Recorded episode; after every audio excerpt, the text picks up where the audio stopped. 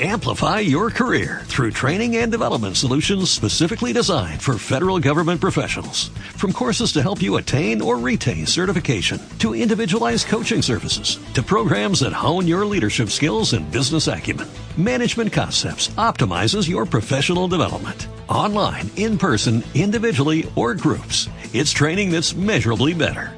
Learn more at managementconcepts.com. That's managementconcepts.com. Me gusta el cine. Podcast de cine y series.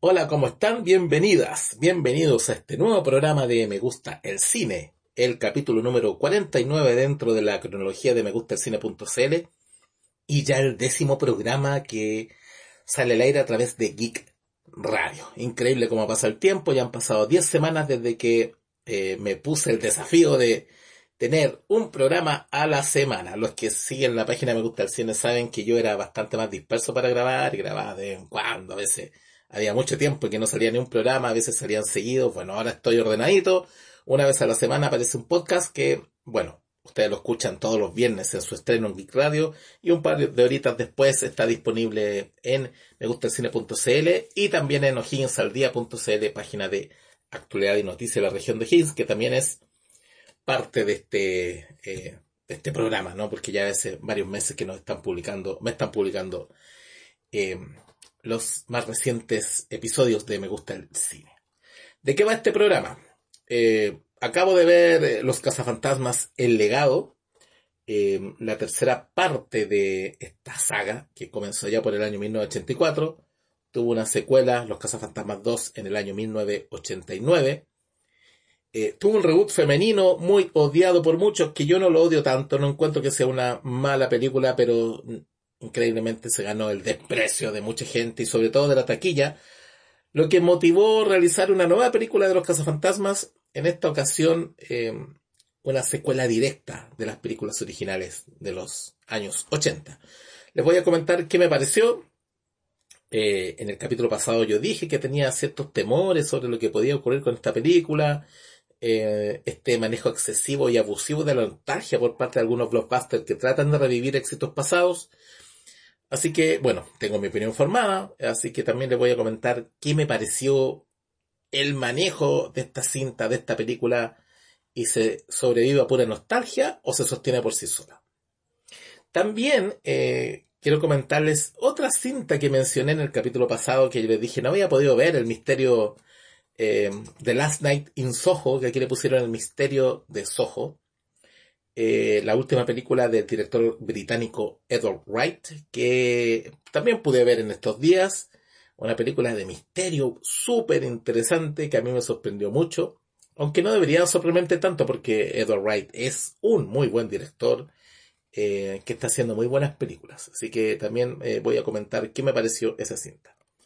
Durante mucho tiempo, largo tiempo, años, siempre se esperó, y estoy hablando de la década de los 90, eh, una tercera película de los cazafantasmas. Ghostbuster, Las cazafantasmas original, dirigida por Ivan Reitman y protagonizada por Bill Murray, Dan Aykroyd, Ernie Hudson y Harold Ramis, eh, se estrenó el año 84, fue un hitazo, un éxito descomunal y hoy ya podemos decir, sin temor a equivocarnos, que Los Cazafantasmas es un clásico del cine ochentero y del cine de ciencia ficción en general. Para mí Los Cazafantasmas siempre ha sido una película de ciencia ficción con toques de humor. Creo que ese era el sentido que le querían dar los guionistas, que eran Aykroyd y Ramis, eh, el sentido que le quería dar el director y que finalmente el producto final es eso. Yo siempre disfruté mucho Los Cazafantasmas porque era una película eh, que no era una comedia en sí. Yo sé que en el etiquetado de la cinta VHS o cuando ustedes compran la película lo buscan por ahí en algún streaming, eh, les aparece como comedia. Para mí, Los Cazafantasmas no es una comedia pura, es una mezcla de géneros, una mezcla que hoy día se da poco eh, tal como se hizo los cazafantasmas, porque es una mezcla de géneros que fluye, no es, no sigue una fórmula determinada. A ver, los cazafantasmas no se pensó como una fórmula, no es un blockbuster como los que se hacen hoy en día, que, un par de ejecutivos se sientan, piden una película con ciertas características que tiene que tener ciertos elementos y la lanzan al mercado. Ghostbuster era una rareza, mezclando el humor con la ciencia ficción, con una historia que además era muy, muy divertida, em, con protagonistas que eran, eran comediantes, no hay duda en eso, pero el, espíritu de la cinta no era solamente la comedia. Eh, bueno, se transformó en un gran hit, además fue una de las películas más eh, taquilleras del año, si no me equivoco fue la más taquillera en el mundo en esa época, creo que peleó el primer lugar con un detective suelto en Hollywood, de Eddie Murphy. Eh, y después vino Los Cazafantasmas 2 en el año 1989, eh, un gran año para la taquilla. Eh, ese mismo año se estrenó Batman, se estrenó Volver al Futuro 2, se estrenó eh, Indiana Jones y la Última Cruzada y se estrenó Ghostbusters 2, Los Cazafantasmas 2. Una cinta que quedaba muy por debajo del original, que aquí es así, repetía la fórmula, era como un remake suave, porque eh, retomaba la historia, retomaba los personajes, los reinventaba un poquito, pero en definitiva, eh, desde el punto de vista de calidad general, quedaba por, muy por debajo del original. Y después de esa película, em, el elenco en general comenzó a trabajar en sus propios proyectos. Em, Harold Ramis se transformó en un respetado director de comedia. Aykroyd, por su parte, en un buen guionista. Eh, Bill Murray eh, en lo suyo comenzó a trabajar, a trabajar con directores de, eh, de la talla de, de Paul, no, de Wes Anderson, casi me equivoco de director, con Jim Jarmusch, se fue más a un cine más independiente, em, logró, trabajó con Sofía Coppola, eh, en Perdido en Tokio, donde fue nominado al Oscar. Eh, bueno, Bill Murray tomó su carrera, tomó cierto rumbo, al igual que el resto del equipo, y y como que la secuela de los cazafantasmas se fue diluyendo en el tiempo. Y hay una película que es clave, es una película que todo el mundo ama, que es El Día de la Marmota, que tiene como tres nombres. ¿ah? Hoy, día la conocen como El Día de la Marmota, pero yo la vi eh, bajo el nombre de Hechizo en el Tiempo, Atrapado en el Pasado. Si ustedes buscan, tiene tres o cuatro nombres distintos. Pero bueno, su nombre original es El Día de la Marmota, una película protagonizada por Bill Murray y dirigida por Harold Ramis. Una película amada incondicionalmente, ¿ah? porque además es una muy buena película.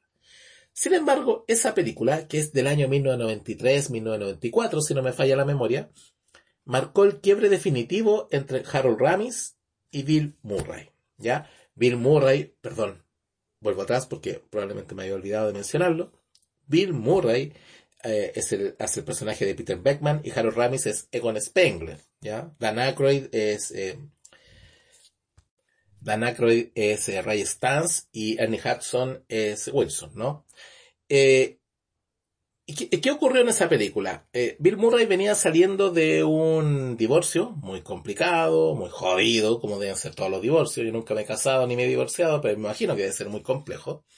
Y estaba en un periodo muy, muy oscuro de su vida. Era tal, el tipo estaba siendo bastante desagradable y entró en un conflicto creativo con Harold Ramis, que era el director y guionista de la película, porque Harold Ramis siempre pensó en esto en eh, la película, en Diana Marmota, como una comedia, principalmente como una comedia. Y Bill Murray quería darle un tono oscuro, más oscuro. Y tuvieron fieras peleas en el set, peleas muy duras que finalmente terminaron con una amistad de años. Ramis y Bill Murray venían trabajando desde los 70 en películas. Era una, una dupla ganadora, por decirlo así. Y finalmente eh, la pelea llevó a un quiebre definitivo que marcó también el destino de los cazafantasmas, porque a raíz de esa pelea eh, nunca se pudo reunir al equipo original que permitiera hacer una tercera parte. A pesar de las ganas de Ramis, de las ganas de Aykroyd, eh, Bill Murray siempre se negó, nunca quiso y finalmente el tiempo se perdió. Harold Ramis enfermó de una de una enfermedad incurable que lo llevó finalmente a la muerte. Y si bien Murray y Ramis finalmente hicieron las paces antes de, que Harold muriera, eh, los Cazafantasmas 3 quedó en el limbo de lo imposible. Hay un videojuego que, que pueden encontrarlo los que tienen consolas, eh, PlayStation o Xbox, eh, lo pueden encontrar remasterizado, que se llama Los Cazafantasmas, que durante mucho tiempo fue la secuela soñada. ¿Ya? Porque principalmente eh, capturaba la imagen y el movimiento de los protagonistas originales y además las voces. Entonces, Ramis eh, alcanzó a prestar la voz para Egon Spengler en esa época. Entonces fue como Los Cazafantasmas 3, la película, eh, la película que nunca fue, se transformó en un videojuego. Pero claramente no era lo mismo. Y con la muerte de Harold Ramis hace una década de haber sido, ya se volvió, se olvidó la opción de, de tener unos cazafantasmas 3. Y por ahí también nació la intención de hacer un reboot de la saga que terminó en un desastre económico como el de las cazafantasmas, ¿no? La versión femenina de, de este equipo. Que insisto, a mí esa película creo que, a ver, no es una gran película, no es una buena película, pero creo que es una película que en general funciona. Eh, el odio parido que le tiene mucha gente a esa película, yo no lo puedo comprender. Hay películas mucho peores, basuras que son amadas por todo y e increíblemente las cazafantasmas se ganó el odio por un tema, una estupidez que tiene que ver con una visión machista de, de lo que es, en definitiva, el equipo. Lo mismo que pasa con estos trogloditas que eh, rasgan vestiduras porque James Bond eh, no puede tener ciertas características porque 007 no puede ser mujer, etcétera, etcétera, etcétera. Cosa que finalmente en la última película finalmente ocurrió. 007 es una mujer. Y negra más encima. Imagínense cómo, cómo están de, eh, de enojados aquellos, eh, eh, aquellos eh, personajes, estos, estos eh, fanáticos más talibanes de, de todo, que no quieren que nada se mueva y que todo permanezca igual. Bueno, volviendo a los cazafantasmas, finalmente el reboot femenino no funcionó y muy rápidamente Sony puso plata y puso en marcha un nuevo proyecto que se llamó Ghostbuster Afterlife, que aquí lo conocemos como el legado, que es finalmente la tercera parte, y que tenía muchas cosas positivas o llamativas a la hora de eh, eh, plantear la película. Primero se planteó como una secuela, ¿cierto? Aquí no hay reboot, eh, una secuela directa de lo que fue la segunda parte o la saga original de los Cazafantasmas, que en realidad es la 1 y la 2, ¿no? Eh, la dirige Jason Reitman, que es el hijo de Ivan Reitman, el director original de la película, ¿verdad? Entonces ya uno puede, podía entender ahí hacia dónde va la mano, qué es lo que querían hacer y querían rescatar el espíritu de la original. Por supuesto la ambientan en el presente. Así que la pregunta es, ¿esta película se sustenta solo en la nostalgia o brilla por sí misma y tiene la capacidad de sustentarse por sí misma, sin la necesidad del constante eh, recordatorio de, de, su origen. Yo debo decir que a mí me gustó más de lo pensado Afterlife o El legado, me gustó más de lo pensado. Eh, sí es una película que apela a la nostalgia, pero no burdamente, ¿ya?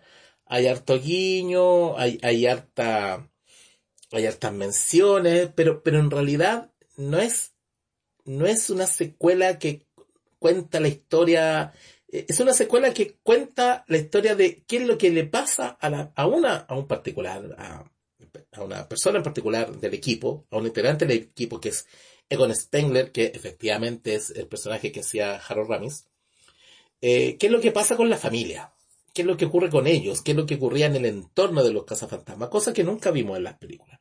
Y parte de la premisa de que qué es lo que ocurrió con la familia eh, olvidada y para nosotros desconocida de Egon Spengler. Si a mí me preguntan, esta película tiene un tono más similar a lo que puede ser Los Goonies, por ejemplo, guardando las proporciones, porque no es tan infantil, eh, lo que tiene Los Goonies. Eh, eh, yo pensé en un momento y me temí que esta cinta podría apelar, por ejemplo, a tratar de obtener el tono de la serie Stranger Things, que es como lo que hasta ahora marca la tendencia hacia era los ochentas, mentira.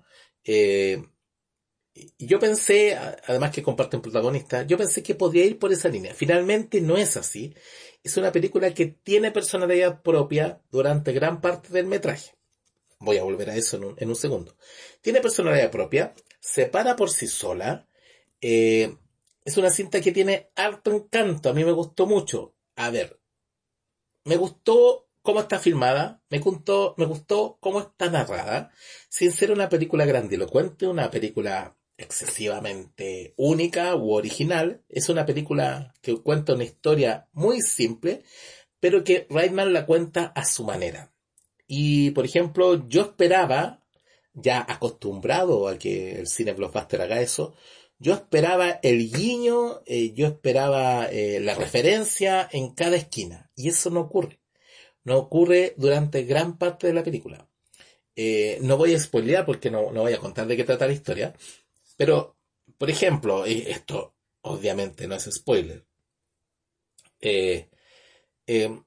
uno podría esperar que en ciertos momentos, por ejemplo, apareciera o se escuchara la, la, música, el tema principal de Ghostbusters, que es un tema icónico, ¿no? Que, que en todas las películas aparece. Por ejemplo, siempre en, en las tres películas anteriores, incluyendo el robot femenino, ocurre un hecho paranormal, se, se va a un primer plano de la persona que está asustada viendo un fantasma, nosotros no vemos fantasma, sino que vemos el hecho, eh, se cierra el círculo, se arma el símbolo de los cazafantasmas y suena la música, ¿no? Bueno, eso no ocurre. Yo estaba esperando eso, por ejemplo, que ya van a partir, es como cuando parten las películas de Bond, todas parten igual, ¿cierto? Con el gun barrel ahí, James Bond apuntando y matando al que, al que lo está apuntando desde otra dirección.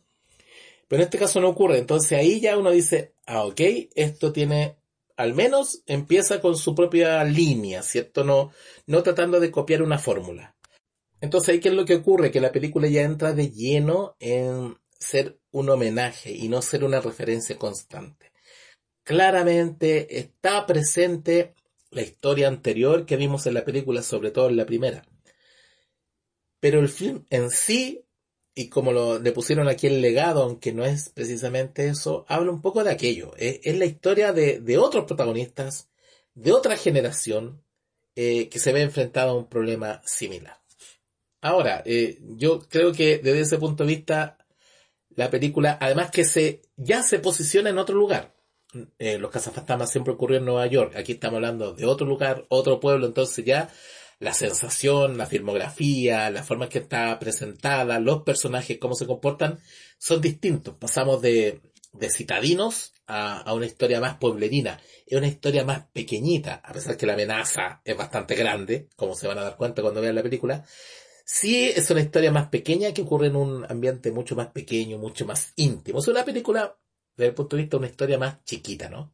Ahora, como todos los que vieron el tráiler saben o más o menos se, se van a ir dando cuenta que efectivamente lo que ocurre con, em, con esta película es que a medida que va avanzando, se va acercando o, va chocando ya con sus predecesoras, ¿no? Y en el último acto, que para mí es el más pobre, es donde viene una serie de referencias que si bien eh, eran esperadas, eh, ocurren al final. Me parece que el último acto de la película es bastante torpe. Eh, no termina del todo bien, como que se encargó Jason Reitman de construir una historia bastante simpática, emotiva. Eh, se demoró mucho en construirla y en el último acto, en el último acto se apresura mucho. Se apresura mucho, como que da la sensación de que ya vamos a terminar esto pronto luego. Entonces el tercer acto, eh, a mi gusto, ocurren cosas demasiado rápidas y algunas que ocurren con forceps. Ahora, no, insisto, no voy a adelantar nada, pero eh, ocurren muchas cosas que uno podría esperar y asumir. ¿ya? Es, es el acto del homenaje y del cierre de la historia. Y, y a pesar de que puede llegar a ser muy emotivo y es lo que se intentó hacer, efectivamente siento que en algunas partes es bastante pobre.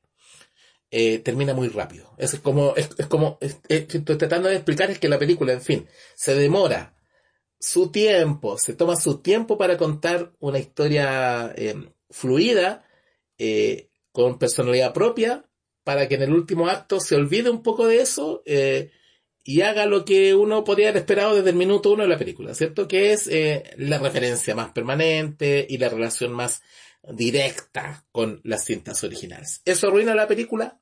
Para nada. La película es una película interesante, entretenida, sobre todo entretenida. Eh, bien filmada, a mí me recordó mucho el estilo que tenía el Ivan Reitman, el papá de Jason, Em, en, la, forma de los planos, en, en, en, la forma de contar la historia. Hay un homenaje por todo el lado. Eh, es un homenaje sin ser repetitivo, sin copiar y pegar. Yo creo que ahí está el valor de, de esta Ghostbuster, de esta Casa Fantasmas, que eh, dura dos horas. Eh, cuando fui a verla al cine ahora tuve problemas porque la fui a ver en inglés y no salieron los subtítulos, así que nos demoramos media hora más en partir, así que terminó bastante tarde. Fui a la última función. Pero, eh, en definitiva, para cerrar y para no seguir divagando. Los Cazafantasmas, El Legado es una película interesante, es una película entretenida, bien filmada, bonita, no apela a la nostalgia, no apela tanto a la nostalgia como uno esperaría. ¿Va a ser un éxito todo de taquilla? Creo que no, precisamente porque no es formulera. Y a mí me da la sensación de que este último acto que yo les mencionaba, donde ocurre todo muy rápido, responde también, y yo asumo que eso es tijera de estudio, y se nota la tijera en un par de personajes, ¿eh? que, como que pintan para ser interesantes y desaparecen de una. Eh, me da la sensación de que el estudio apresuró las cosas y que el estudio terminó la película. Eh, por la forma en que termina. Probablemente la cinta podría haber durado unos 15 minutos más al ritmo que venía. Yo creo que le quitaron ese tiempo para cerrarla rápido y responder más a la fórmula. no es formulera, sin embargo, eh, al final trata de, acelerar las cosas porque me da la sensación de que los ejecutivos deben haber visto la película y de haber dicho, uy, esta cosa no fluye, no es tan rápida, como que no tiene los ritmos de un blockbuster de hoy. Y eso es verdad. Y lo que es para mí un punto positivo, probablemente para el público no lo es. Así que habrá que ver si esta película es un éxito o es un fracaso. Yo creo que Los Casos Fantasmas es una franquicia muerta. Eh, tratar de revivirla a toda costa no le encuentro mucho sentido. Yo creo que, de hecho, la única película buena de toda la saga es la primera, y estamos hablando de una película del año 84.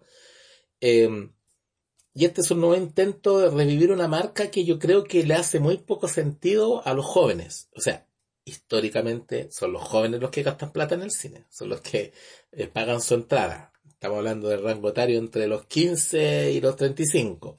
Ellos son el público mayoritario de cine eh, a medida que se va envejeciendo se va menos. Eh, y yo creo que para ese público, los cazafantasmas no significa mucho a esta altura. Yo creo que significa más para los viejos, para los que tenemos más de 40 años, ya pasados los 40. Así que me da la sensación de que esta película no va a ser un gran éxito. Yo creo que va a estar en la línea, le va a ir mejor que a la versión femenina, pero va a estar en la línea de, de una cinta, ¿cómo decirlo? Una una película que me da la sensación, y vamos a ver la próxima semana si me equivoco o no, va a pasar sin pena ni gloria. Eh, o va a recaudar una suma moderada, pero no la veo como un gran éxito ni un gran taquillazo. Probablemente va a, mantener viva la marca, tema de derechos, etcétera, etcétera, pero, pero dudo mucho que sea un gran éxito. Eh, así que Los Cazafantamas, el legado ya está en salas de cine, vayan a verla, háganse su opinión, a mí me gustó, Cuéntenme ustedes si les gustó o no esta nueva película de Los Cazafantasmas. Y ya que hablamos de nostalgia y del pasado, eh, también vi esta semana, y espero que todavía esté en el cine a la hora de que este programa salga al aire, El misterio de Soho, The Last Night in Soho, que es su nombre original, película inglesa, británica, eh, estrenada hace poquito, protagonizada por Thomasin Mackenzie, la niña de Jojo Rabbits, por si ahí no lo ubican del todo, y por Anna Taylor Joy, que ya está en un momento de fama bastante interesante. Eh, Anna Taylor Joy es la protagonista de una de las series más eh, comentadas del año, de este año, que fue eh, Gambito de Dama. también actuó en Los Últimos Mutantes, o Los Nuevos Mutantes, perdón, película, una de esas películas malditas que no se estrenaba nunca, y es una actriz en absoluto ascenso. Y esta película, eh, El misterio de Soho, eh, cinta británica, que llega con un poco de retrasos, si me apuran un poco tenía que haberse estrenado hace al menos el año pasado, y te voy a comentar por qué me da esa sensación. No he investigado nada al respecto, pero me da la sensación de que viene atrasada. Eh, es una película dirigida por Edward Wright, director británico, que como ya mencioné al comienzo de este episodio, ustedes lo recordarán por películas como Baby, eh, del chofer, de este chofer que ayudaba a hacer robos. Eh, y si vamos más atrás por una película que se llama Shaun of the Dead, con Simon Pegg, que la van a recordar porque esta película británica del eh, ascenso de los zombies, en tono de comedia, ¿no? Edward Wright también era el director escogido para dirigir la primera Ant-Man y él se retiró por diferencias creativas. permaneció como productor ejecutivo, pero se retiró por diferencias creativas, porque en Marvel no lo dejaban hacer su cine. En Marvel, ustedes saben, pues llega Kevin Feige y le dice la película tiene que ser así, asá y asá. Y tiene que tener estos colores, tiene que tener este ritmo, y tiene que tener esta estructura. Bueno, Edward Wright dijo, no estoy ni ahí, me largo. Eh, y se la dieron a Peyton Reed, eh, la, la, película Ant-Man. Eh, pero Edward Wright es un, es un cineasta que tiene mucha onda, que es de autor, que, que, ha, que ha, incursionado en la comedia, en la acción, y ahora eh, es una mezcla. Yo no diría que El misterio de Soho es una película de terror pura y dura, eh, puede ser un thriller psicológico también, pero es un, eh, es un es un género en que Wright no había, eh, no había explorado anteriormente. Y créanme que eh, eh, lo hace súper bien. El misterio en Soho es una excelente película. Es una película que yo me atrevo a recomendar a ojos cerrados. Es una cinta que tiene un ritmo impecable, que está bellamente filmada, que tiene una banda sonora pero increíble, eh, que, te, que te atrae, que te mete desde la primera toma, cuando sale Thomasin Mackenzie bailando al ritmo de una canción antigua de los 60, te atrapa desde ese minuto. Wright nos esconde de qué va la película. Eh, desde un minuto, desde, desde los primeros cinco minutos, ya te planteó de qué va.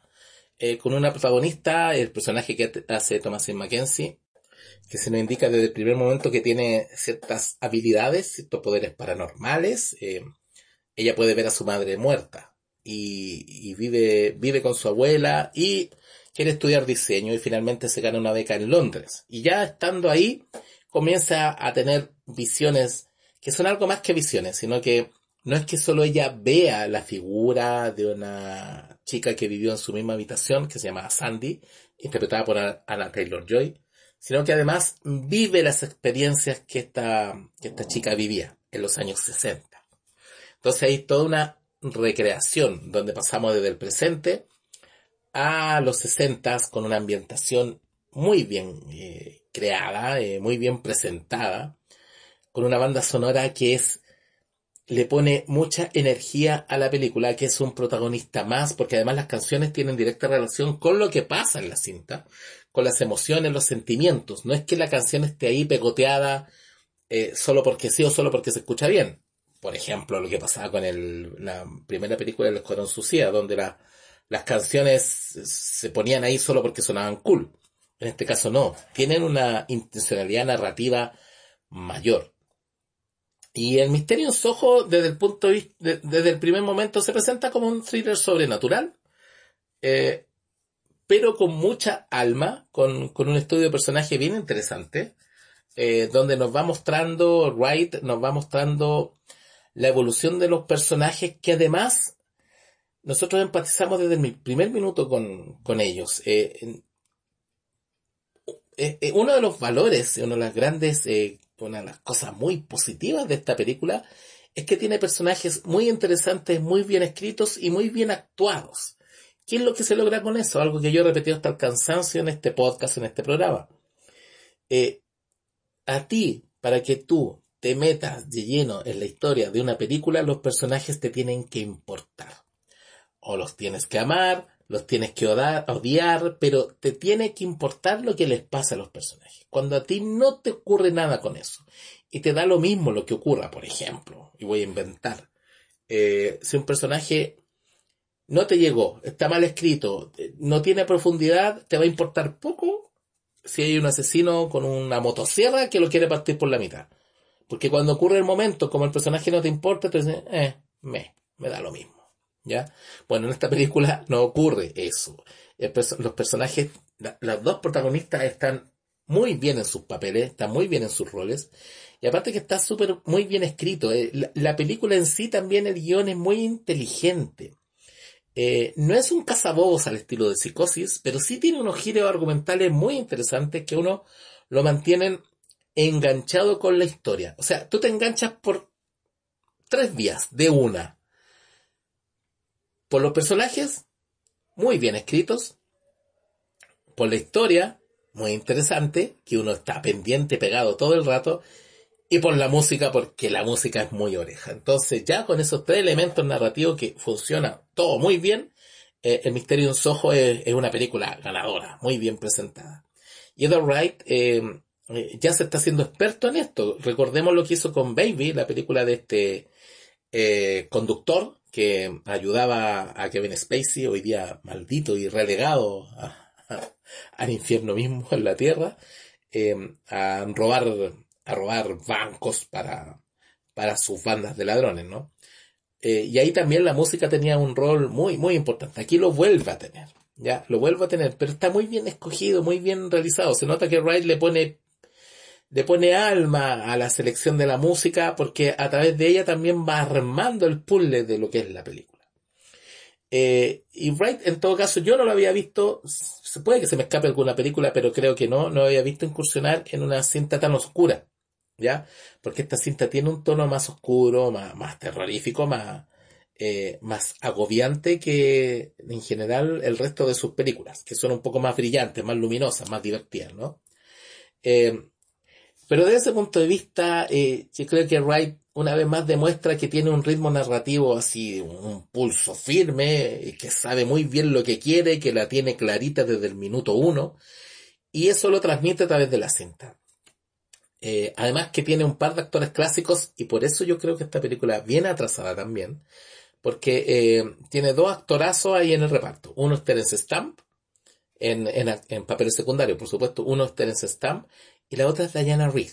Diana Rigg murió, me parece que el año pasado o a principios de este año, eh, que ella era, Miss Pell en la serie Los Vengadores de los 60, que no tiene nada que ver con los Avengers, en la serie británica de espionaje que tuvo una versión cinematográfica en los 90 con Ralph Fiennes y la Uma Thurman. Em, también fue la esposa de James Bond. Cuando te, te hablan de George Lazenby, el James Bond que estuvo solo en una película, eh, al servicio de su majestad, y que al final de esa película él se casa, acto seguido le matan a la esposa. Bueno, la esposa era Diana Reed, em, una actriz muy querida, también actuó en Juego de Tronos, mucho, eh, en, todas sus temporadas. Y Diana Rigg murió hace, si no fue un año atrás, eh, anda por ahí. Entonces ella, ella está, de hecho esta película está dedicada a ella, aparece en la primera escena.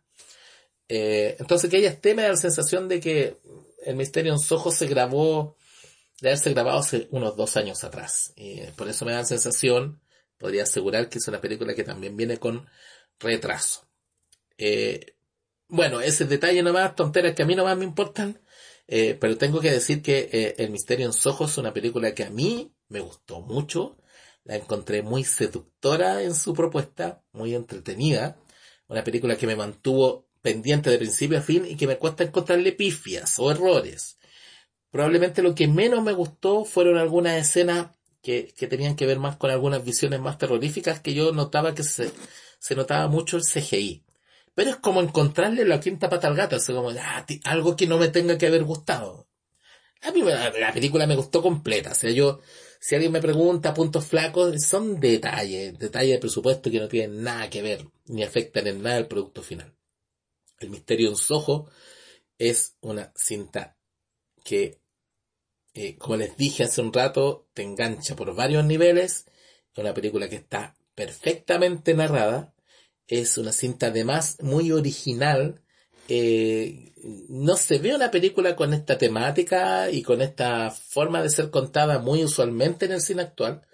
Es un film de mediano presupuesto que eh, de esos que no se ven hoy día, pero que se atreven a ser un poco más creativos. Entonces, Edward Wright, que, que tiene su mano y que, que, que ya se ha ganado su prestigio por hacer películas únicas, aunque por supuesto, siempre pensando en la audiencia, em, en entregar productos divertidos, entretenidos, eh, taquilleros. Él hace blockbuster, pero blockbuster de calidad, por decirlo así.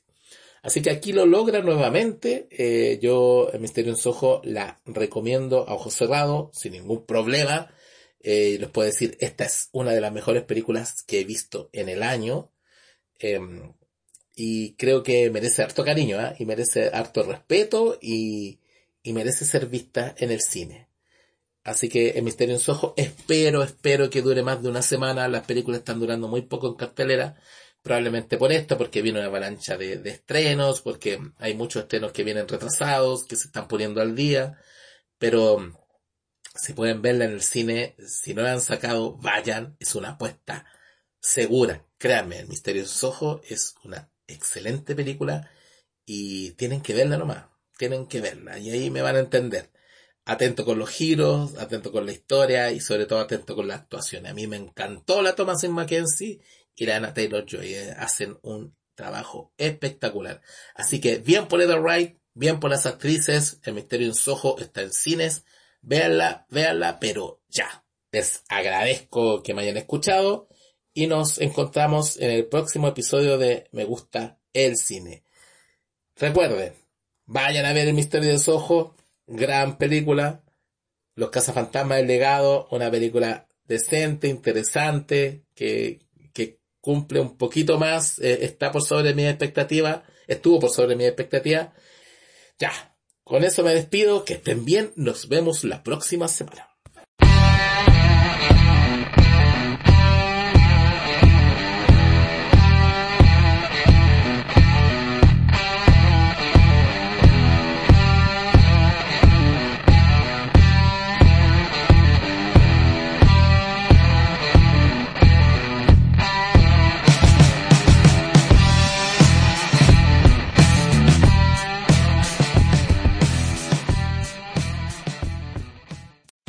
Amplify your career through training and development solutions specifically designed for federal government professionals. From courses to help you attain or retain certification, to individualized coaching services, to programs that hone your leadership skills and business acumen, Management Concepts optimizes your professional development. Online, in person, individually, or groups, it's training that's measurably better. Learn more at managementconcepts.com. That's managementconcepts.com.